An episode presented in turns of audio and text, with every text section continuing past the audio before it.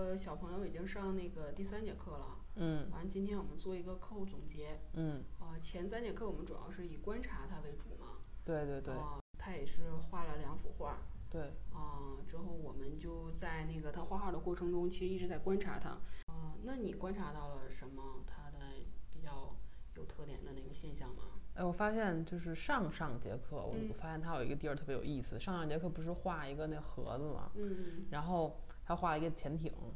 之后他一直是用那个小笔头画。然后我哦观察到特别有意思，就是他把那个那个笔不是两边儿，一边儿是嗯细头，一边粗头，嗯他拔错了，第一开始拔的是个粗头的，嗯然后他毫不犹豫把那笔帽盖回去，然后把小头拔开就接着画。嗯，我当时就是这个还给我印象挺深刻的，然后我觉得他是不是对这个用粗笔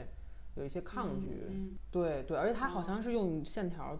替代颜色，嗯嗯嗯。就是就呃比，如说这个潜艇或者是这个飞船，它写的是蓝色，它用蓝色的笔勾出来。对对对对对对他觉得那个就是海水是蓝色，用海水；太阳是红色，就用红色的笔勾一个那个圆儿，对圆对儿。对他现在是这么来表达的。我觉得可能是嗯，也跟他的性格有关系，嗯就是他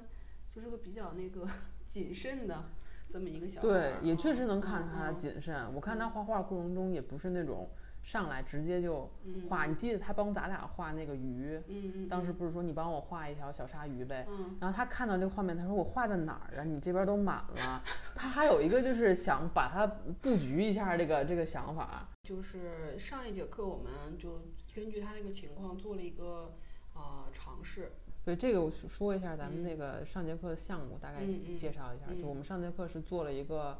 啊、汽车，嗯就它设计一个小汽车，但是啊二 D 的啊，不是做立体的。嗯然后这个汽车是要选一个呃颜色，然后还要有窗户啊什么这些东西是要剪下来，然后我们贴的是就是玻璃纸，它也是一个颜色搭配什么的，有大块颜色在上边儿。然后，嗯，我们这么考虑啊，主要是因为咱俩分析的时候，大概说大卫可能是觉得他用这个大笔，一个是他不好控制，他觉得小笔可能是在他控制范围之内，嗯另外一个他可能不知道怎么就是大面积的上色，他没有这个经验，然后他又是个很谨慎的孩子，所以他可能就会说我那我就不用了，那我就用我熟悉的方式。嗯，对，我还发现一个问题，嗯就在他那个，我说好，现在给我们那个车板来涂漆吧，我说那个不是漆嘛，嗯然后涂完漆不是吹干之后就可以开始就是就是画车型就可以剪出我们那个车板的模子了嘛，对之后就他涂那个大面积的蓝的时候。他是那个用手摁住之后，那个刷子控制的特别好，就基基本上不让它涂到外面。对他会控制的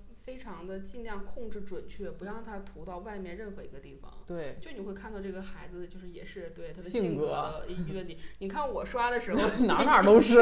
你就说哎呀控制一下，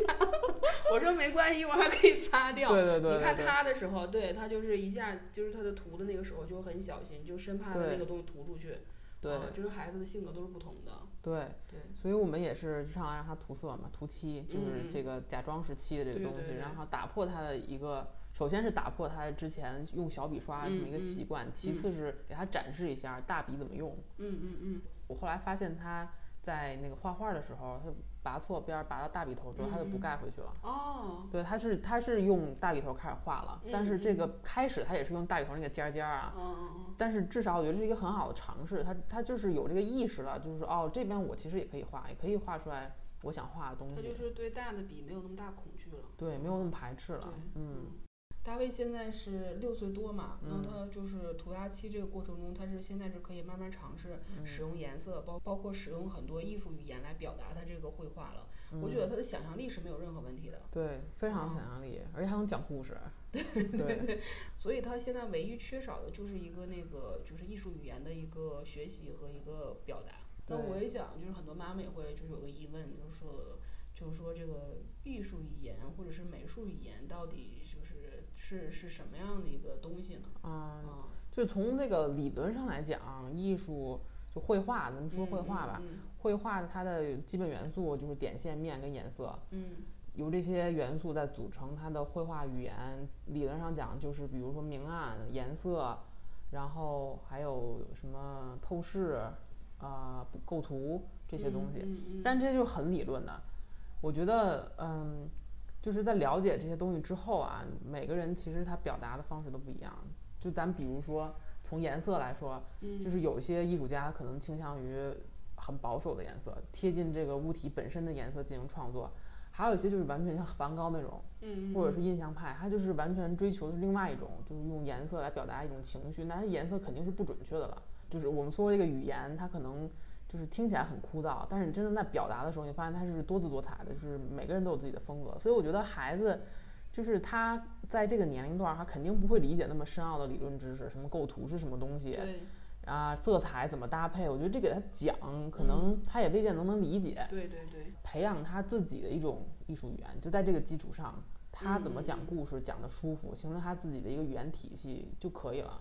对对对，所以我我觉得我们之后的课就是对，尝试，对尝试和引导为主，这呃他自己会形成自己的一个风格。对对对，家长在陪同孩子绘画的时候，或者是陪他去看展的时候，或者是尝试任何新的那个一个学科的时候，嗯，都要根据他的性格对来好好观察他。观察他之后，其实每个小孩儿都不同的。你就像那个大卫小朋友，我们可能会用到更多的是，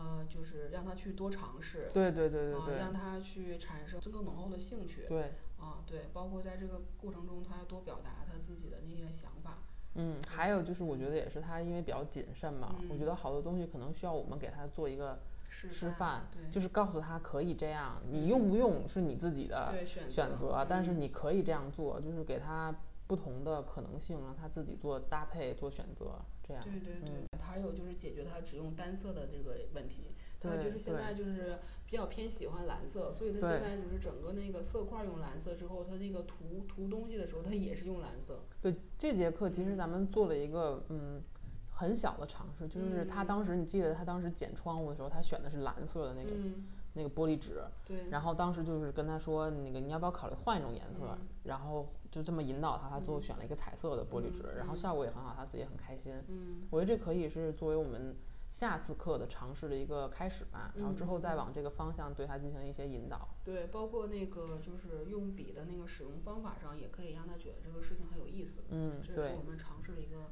对一个方向。行，嗯那我们就期待下节课呗。好的，好的，嗯，拜拜。拜拜。